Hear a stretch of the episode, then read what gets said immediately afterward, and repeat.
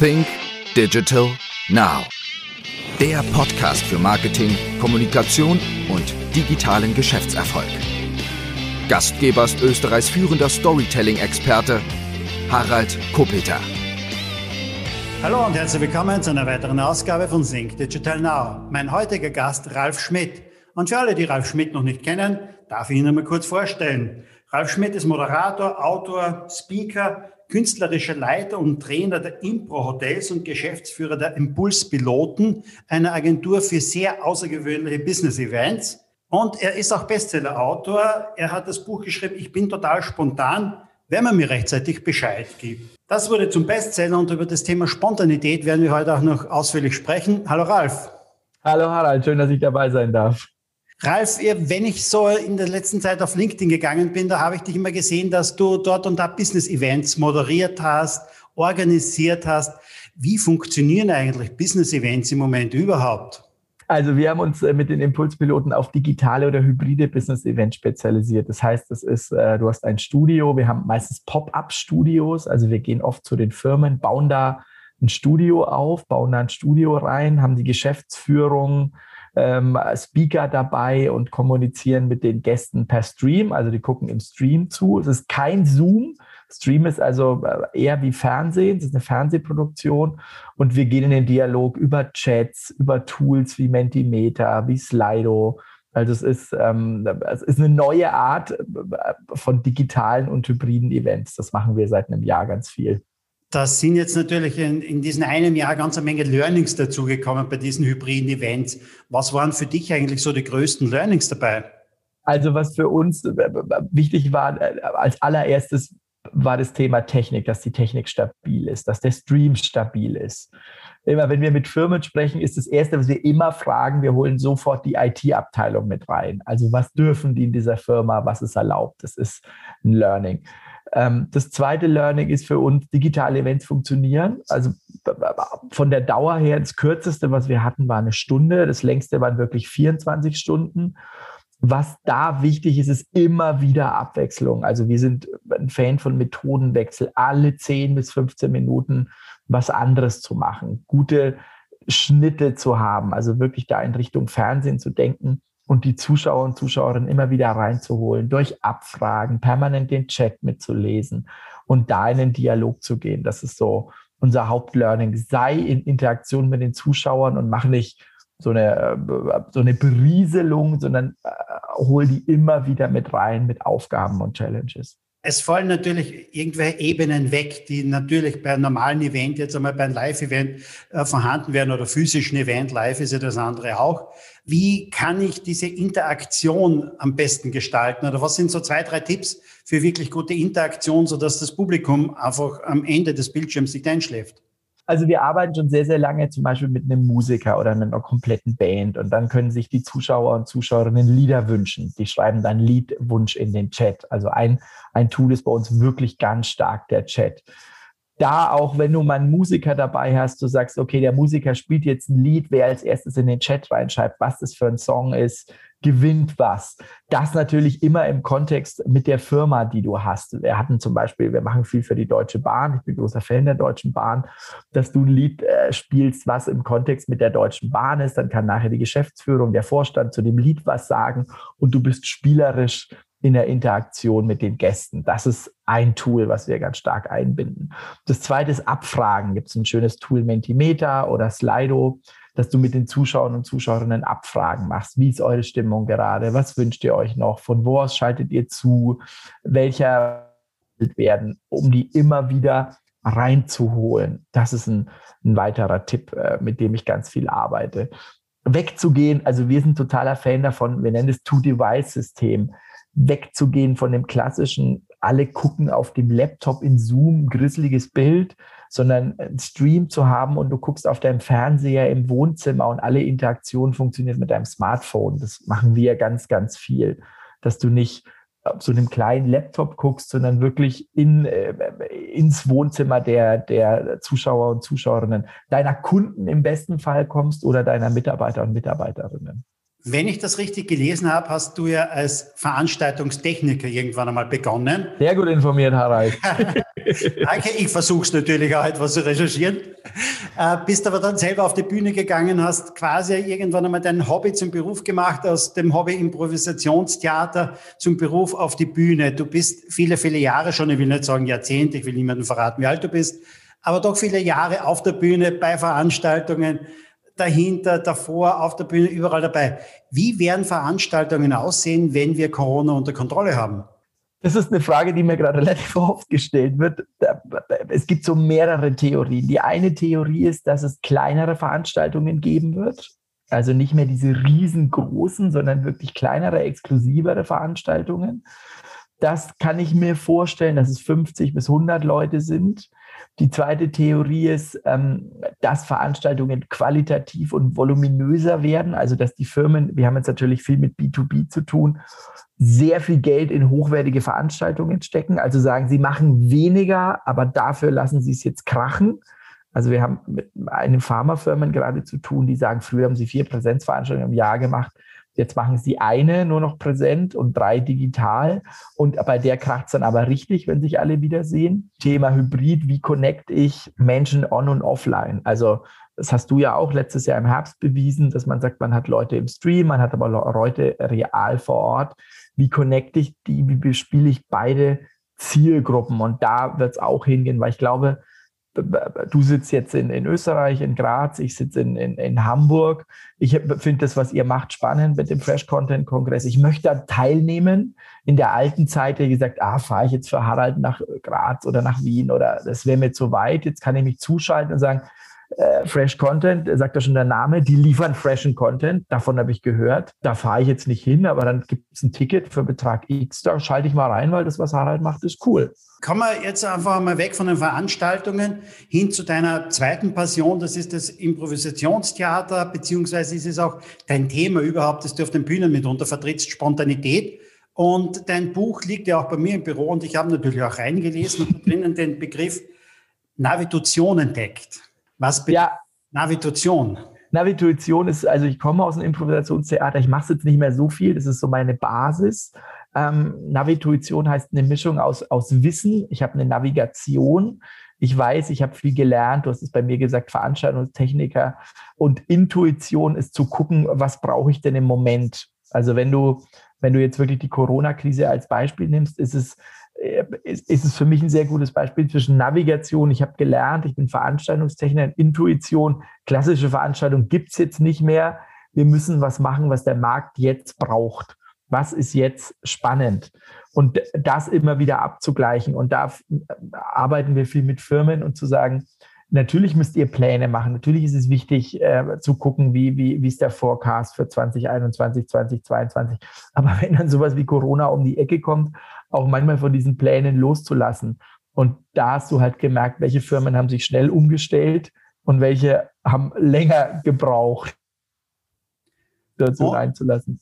Und aus diesem Begriff raus leitet sich dann auch mitunter die Spontanität ab. Zum einen, weil ich ja weiß, was ich kann. Zum anderen, ähm, was brauche ich in dem Moment und greife dann in diese Schublade, oder? Genau. Also es gibt ja den Satz, Spontanität will gut vorbereitet sein, dass du Spontanität heißt für mich nicht, du machst wild irgendwas, sondern du hast schon eine Basis und hast was gelernt. Also wenn ich jetzt dich mit deinem Kongress wieder als Beispiel nehme, du machst den seit Jahren, der ist sehr erfolgreich und du kannst den dann in Anführungszeichen aus dem FF in Hybrid umstellen, weil du Fans hast, die Lust haben, bei euch dabei zu sein. Und das ist für mich auch ein gewisses Navituation, Navigation, Flexibilität. Da sagt, oh, die sind so fresh, die können das. Manchmal wird aber auch Spontanität mit Schlagfertigkeit verwechselt. Was ist da der Unterschied dabei? Also für mich ist ein bisschen Flexibilität, Spontanität, Schlagfertigkeit. Schlagfertigkeit ist ein Angriff, dass ich sage, ähm, ich hau in einem Meeting einen lustigen Satz raus und, und brauche dann einen witzigen Konter. Und das ist Schlagfertigkeit ist, solange, wenn man gut zusammenarbeitet, muss man nicht immer unbedingt schlagfertig sein. Ich bin so kein Fan, dass sozusagen einer schockt den anderen mit noch einem cooleren Spruch und noch einem cooleren Spruch. Das ist nicht meine, meine Sinnhaftigkeit von guter Zusammenarbeit, sondern ähm, Schlagfertigkeit ist für mich drauf zu gucken, okay, jetzt greift mich doch jemand an, wie gehe ich damit um? Und so ein, ein Klassiker-Tipp ist dann immer wieder sozusagen mit einer Gegenfrage zu antworten. Also das finde ich so den, den im Business-Kontext immer das Beste wenn irgendein blöder Angriff kommt, mit einer äh, Gegenfrage zu kontern. Wie hätten Sie es denn gelöst oder was soll ich denn jetzt Ihrer Meinung nach machen oder so? Wenn man zurückgehen nochmal zum Thema Spontanität. Spontanität bedeutet auch relativ rasch auf etwas zu antworten. Und im digitalen. Das ist Schlagfertigkeit. Also das ist sozusagen rasch auf. Also Spontanität ist, ist für mich eine Lebenseinstellung. Schlagfertigkeit bedeutet, auf schnell auf was zu antworten.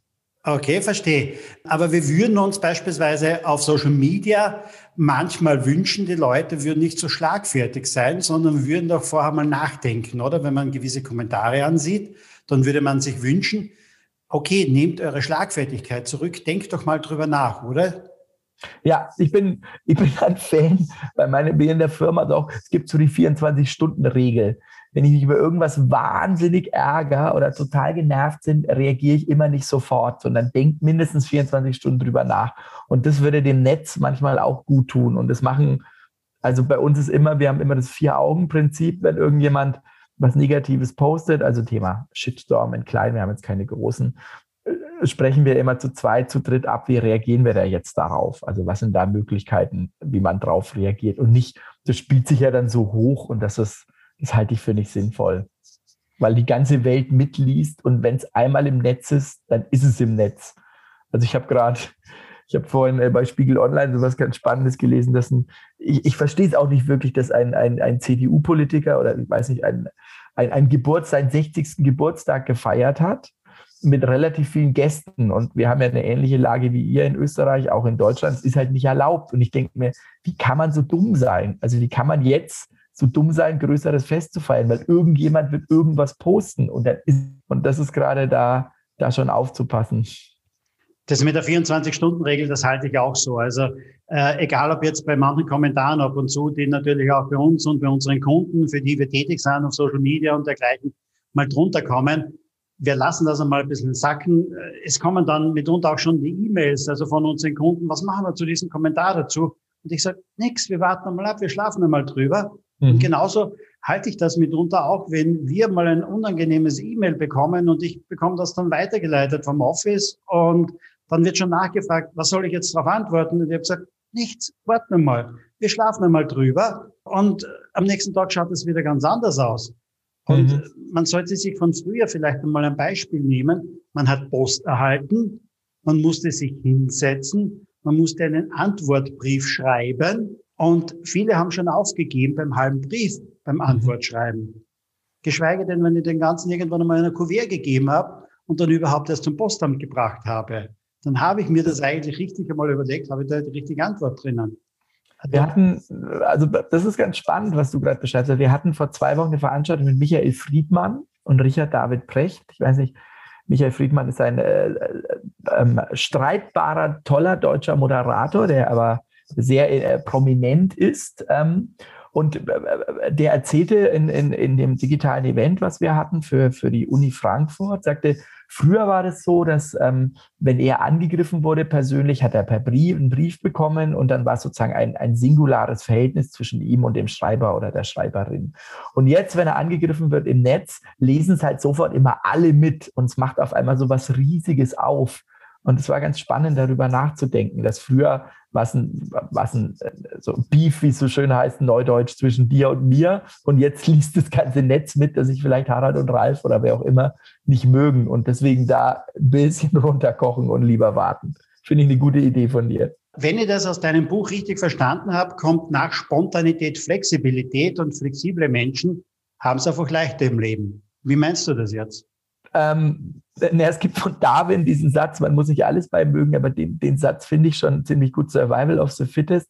Es, äh, es überlebt nicht die Spezie, die am größten oder am stärksten ist, sondern die, die sich am besten in den neuen Situationen anpasst. Und das ist für mich Thema Flexibilität. Also wenn er jetzt, ähm, wenn wir jetzt gucken, wie, wie verändern sich Branchen und ähm, es gab manche Branchen oder manche Leute, die gesagt haben, ja, das Warten sitzen wir jetzt einfach mal aus, diese Corona-Krise. Und, und in der Eventbranche, in der wir viel tätig sind, hatte ich am Anfang auch, ich weiß noch, vor einem Jahr hatte ich einen Dialog mit der Eventbranche und dann sagten ganz viele im April schon, ach, das ist in zwei Monaten ist das wieder vorbei, dann gibt es wieder ganz normale Events und wollten das aussitzen und jetzt kommen wir vom einen Lockdown in den nächsten und ich bin sehr froh, dass wir da sehr früh auf hybride Events umgestellt haben und da flexibel waren. Du kommst ja aus einem Improvisationstheater und vielfach bedeutet ja Improvisieren keinen Plan zu haben. Gib uns doch einmal bitte deine Definition von, von Improvisieren. Das ist das Interessante. Ich glaube, das ist gerade in Deutschland und Österreich äh, und Schweiz, wo unsere deine äh, meisten Zuhörer und Zuhörerinnen sind, ist so, jemand muss improvisieren, der hat keinen Plan. Für mich ist es ähnlich wie Jazz. Jazzmusiker improvisieren permanent, beherrschen aber ihr Instrument aus dem FF. Und du kannst meiner Meinung nach nur gut improvisieren, wenn du dein Thema beherrschst. Also wenn du in dem Thema total fit bist. Ich bin auf der Bühne, sagen wir mal, deswegen so gut oder ich kriege deswegen gute Feedbacks, weil ich weiß, wie man moderiert, weil ich weiß, wie man Vorträge hält. Und ich könnte das nicht, mich sozusagen zu zurücklehnen und so entspannt sein, wenn ich nicht wüsste, wie man dann mit Zuschauern und Zuschauerinnen umgeht. Gibt es jetzt auch einen Bereich, wo du sagst, okay, dafür brauche ich keinen Plan, sondern im beruflichen Umfeld jetzt mal, sondern da kann ich wirklich auch ohne Plan improvisieren. Also wenn ich das richtig verstanden habe, ist bei der ist im, in deiner äh, in deiner Philosophie improvisieren, da steckt ein Plan dahinter, weil ich es kann. Und ich habe einen Plan im Kopf und ich kann es. Genau, ich habe eine Basis, ich habe ein Können, ich kann in, ein, in einem Rahmen improvisieren, weil ich was kann. Das ist es für mich. Dass ich weiß, du, du stellst mich auf eine Bühne und ich muss eine Veranstaltung moderieren, dann weiß ich, ich kann das oder ich muss einen Vortrag halten, dann weiß ich, ich kann es. Ich kann nicht zu allen Themen Vortrag halten, weil ich beherrsche nicht alle Themen. Aber zu meinen Themen kann ich einen Vortrag halten. Jetzt habe ich ja von dir schon den einen oder anderen Vortrag auch gehört und auch ein Interview gelesen von dir und du plädierst dazu auch öfters Ja zu sagen, anstatt Nein zu sagen. Ja, das ist einer meiner. Du das mit einem Ja? Das ist eine meiner Kernthesen, der sich auf neue Situationen einzulassen. Also zu sagen, da kommt jetzt was um die Ecke, ich weiß noch nicht, was es ist, aber ich stürze mich jetzt erstmal äh, darauf. Das heißt, in meinem Vortrag auch sage, Stress hat, wer Ja sagt, aber Nein meint. Wenn du wirklich Nein meinst, dann sag zu der Situation Nein. Das ist so, dann mach das. Also bewege dich nicht in Situationen, die für dich gefährlich sind oder die, die, wo, wo dein Bauchgefühl sowas von Nein sagt. Aber manche Situationen, wo du da schon sagst, ah, könnte ich mal ausprobieren, wie das wird, da Ja zu sagen. Also da sein, sein Horizont zu erweitern, wenn wir jetzt die Plattitüde nehmen, seine Komfortzone zu erweitern und zu sagen, ich probiere das jetzt einfach mal aus. Und dann gucke ich mich hin, was war gut, was war doof und was mache ich das nächste Mal besser. Also das bei uns, wirklich bei uns ist, wir probieren immer aus und dann setzen wir uns nachher hin und machen Feedback. Und Feedback ist gar nicht, du hast den oder den Fehler gemacht, sondern was, mir geht es wirklich nur darum, was mache ich das nächste Mal besser? Ich habe ein Buch gelesen von Richard Branson, einem der erfolgreichsten Unternehmer weltweit. Und der ist gefragt worden, was ist denn so Ihr Erfolgsgeheimnis? Und der sagte, ich kann nicht Nein sagen. Ich sage viel öfters Ja zu irgendwelchen Ideen, Geschäftsideen, die an mich herangetragen werden. Und das kann mitunter sehr gut äh, das Geheimnis sein, einfach nicht Nein sagen zu können. Fällt dir das auch auf, dass vielleicht die erfolgreicher sind, die öfters Ja sagen? Das ist ganz äh, cool, Harald. Richard Branson kommt in meinem Vortrag vor. Der hat nämlich die sogenannte 30-Sekunden-Regel. Und die drei, äh, das stimmt mit dem überein, was du gesagt hast. Richard Branson sagt, wenn er einen Geschäftsvorschlag kriegt, entscheidet er innerhalb von 30 Sekunden, ob er es macht oder ob er es nicht macht. Und ganz oft sagt sein Bauchgefühl ja. Und dann, deswegen hat er so viele Firmen, er ist, glaube ich, an 300 Firmen beteiligt.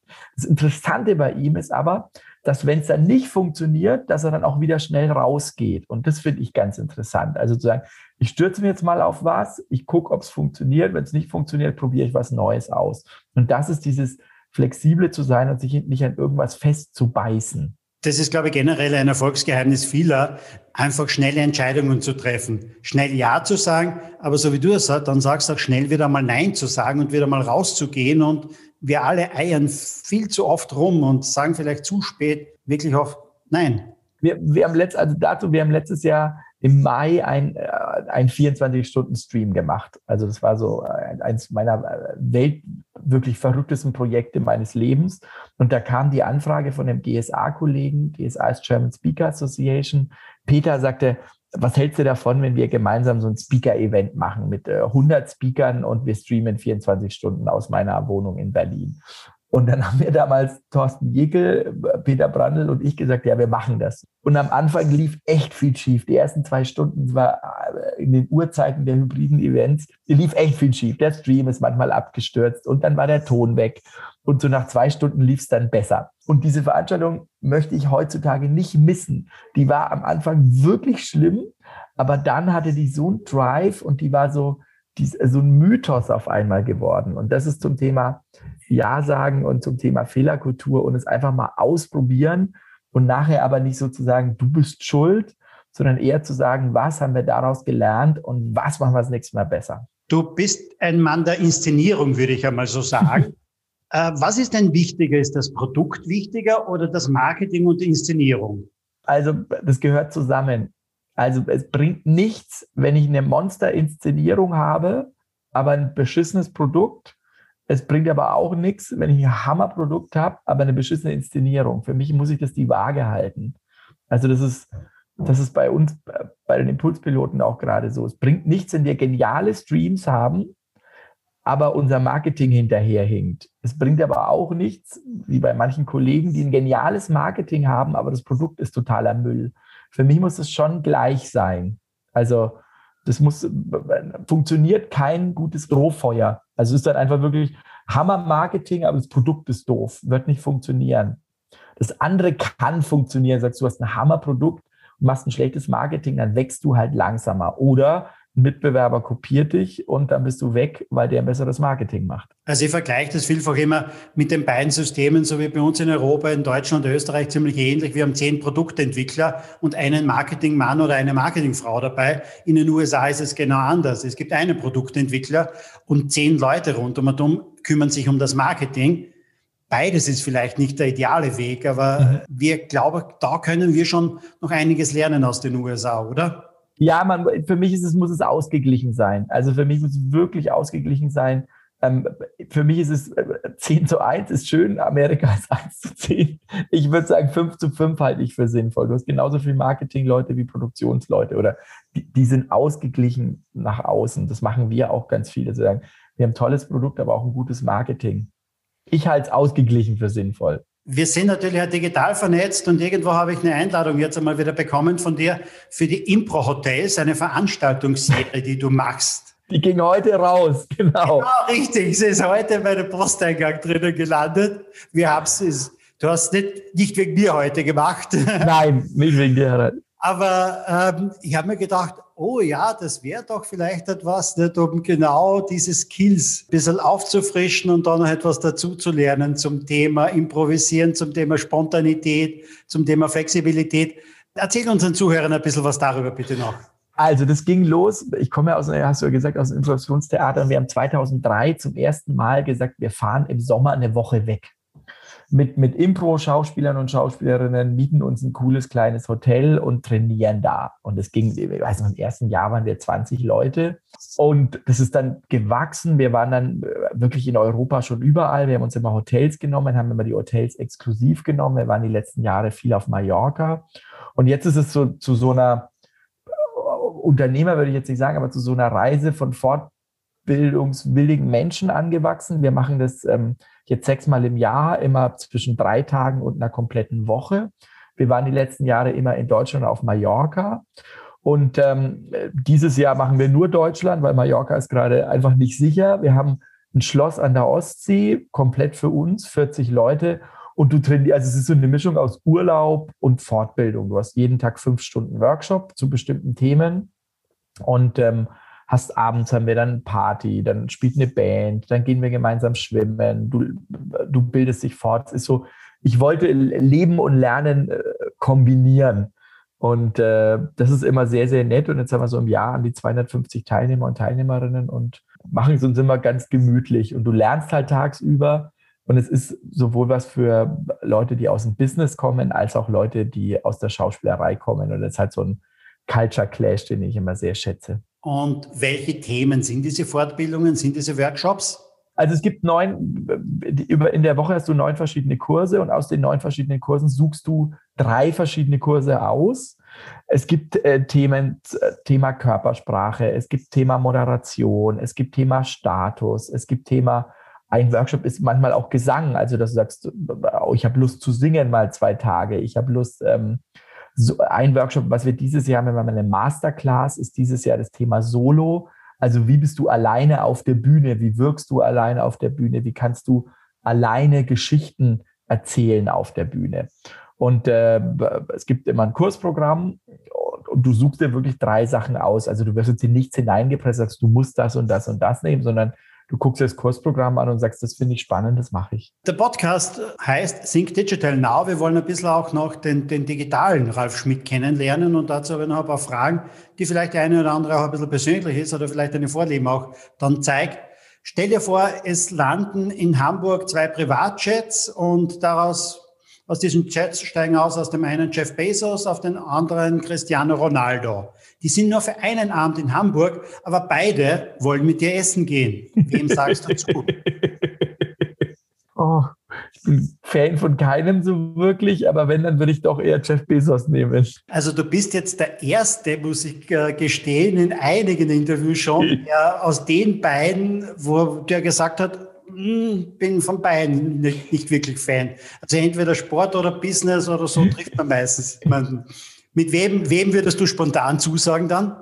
Jeff Bezos. Also wenn, dann würde ich Jeff Bezos nehmen. Und einer dritten Person, die wir jetzt nicht genannt haben, wo du sagst, auf jeden Fall, wenn der mal anruft, da lasse ich alles liegen und stehen, mit dem will ich unbedingt mal einen Abend verbringen. Also ich finde Tony Robbins mal ganz spannend, den mal kennenzulernen. Mhm. Ähm, ja, auf den hätte ich mal, also mit dem mal zu quatschen. Was ist deine Lieblingsnachrichtenseite im Netz? Äh, Spiegel Online gucke ich viel. Ja, Spiegel Online. Stell dir vor, ich gebe dir 5000 Euro und du sollst das in Aktien investieren. Investierst du, investierst du in Lufthansa oder Airbnb? Also Old Economy oder New Economy? Also wenn du mir immer nur zwei zur Auswahl gibst, würde ich Lufthansa nehmen. Nee, äh, äh, Entschuldigung, Airbnb würde ich nehmen. Ich würde äh, Airbnb nehmen. Welche sind deine drei häufigst genutzten Apps am Handy? Ähm, Daylight, das ist unser CRM-System.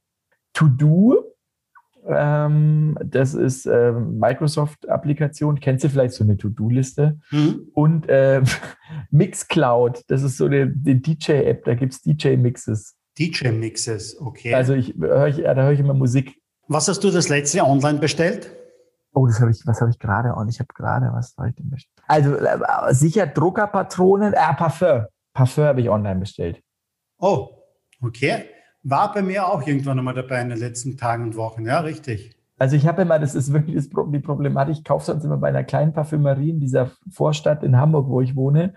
Deutschland ist halt Lockdown und mein Parfüm, ich habe gehofft, dass es irgendwie so ausläuft, dass ich wieder bei denen einkaufen kann. Und es ging aber nicht, weil es immer noch Lockdown. Und mein Parfum war ist alles leer und irgendwann musste ich dann. Also ich wollte eigentlich bei denen shoppen, aber es ging gerade nicht. Du hast ja selbst ein Buch geschrieben und beim einen oder anderen Buch warst du dann auch noch mit dabei, wenn ich das richtig in Erinnerung habe. Ähm, wenn es um Bücher geht, liest du da klassische Bücher, liest du Kindle oder eher ein Hörbuch? Ich bin totaler Hörbuch-Fan. Ich bin äh, Audible-Fan. Wenn du Hörbuch-Fan bist, bist du wahrscheinlich auch ein Podcast-Fan. Nee, gar nicht. Ich bin über Podcast überhaupt nicht. Das ist so, also ich bin, ich höre einen Podcast, ich habe einen Podcast, ist so mein Lieblingspodcast in der Zeitverbrechen. Kennst du den? Akustisch mal ganz kurz weg. Wie, wie, wie war dann? Zeitverbrechen. Also von der Zeit äh, gibt es einen Podcast, der heißt Zeitverbrechen. Also die Zeit, große ah, Tageszeitung, okay. kennst du ja wahrscheinlich. Ja. Und die haben einen Podcast, der heißt Verbrechen. Den höre ich. Da geht es um skurrile, mysteriöse Verbrechen der Vergangenheit oder so. Genau, um, um, um die deutsche, also viel um deutsche Kriminalgeschichte Verbrechen, die in Deutschland passiert sind und die von einer Gerichtsreporterin sehr hochwertig aufgearbeitet werden. Wenn du irgendwo ein Wehwehchen verspürst, gehst du dann eher zu deinem Hausarzt oder benutzt du Dr. Google? Ich habe das Glück, dass ich relativ selten krank bin. Es ist eine Mischung aus beiden, Harald. Es ist, es ist am Anfang wahrscheinlich Dr. Google und dann, wenn es nach drei Tagen nicht aufhört, dann gehe ich zu meinem Hausarzt oder zu meiner Hausärztin, besser gesagt.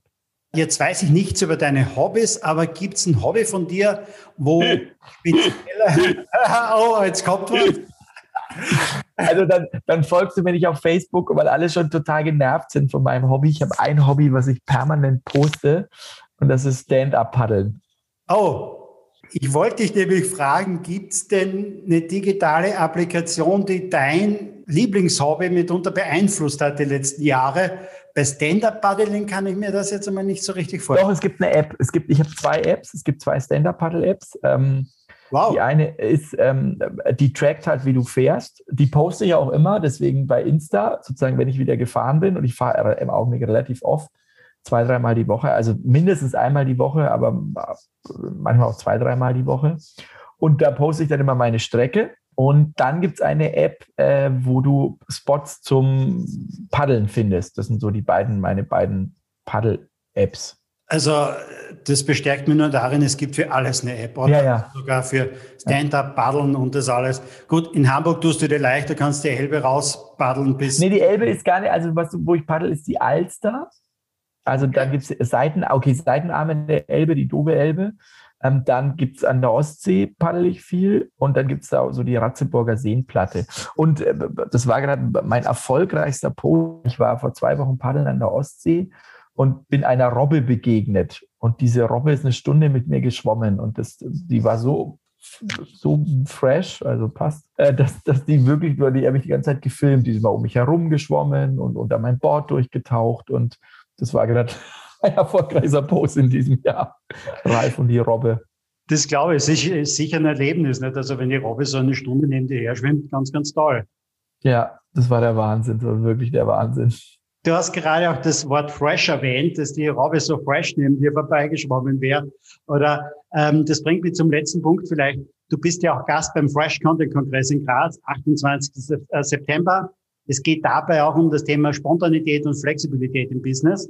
Mich freut es ganz besonders, dass du heute auch schon den Pullover so richtig in Gelb angezogen hast, weil das ist eigentlich die Farbe vom Fresh Content Kongress. Das können nur jetzt, ja genau, das können nur jetzt unsere Hörer dich gerade nicht sehen, aber gut, ich werde irgendwann einen Screenshot machen, also von dem Interview und das posten. So kann man zumindest einmal nachschauen. Aber wir sehen uns live am 28. September in Graz beim Fresh Content Kongress. Ralf, herzlichen Dank für das Interview. Es waren spannende Antworten dabei. Es waren wirklich interessante Sachen auch dabei. Und Stand-Up Paddling mit zwei Apps war ganz neu für mich. Danke recht herzlich.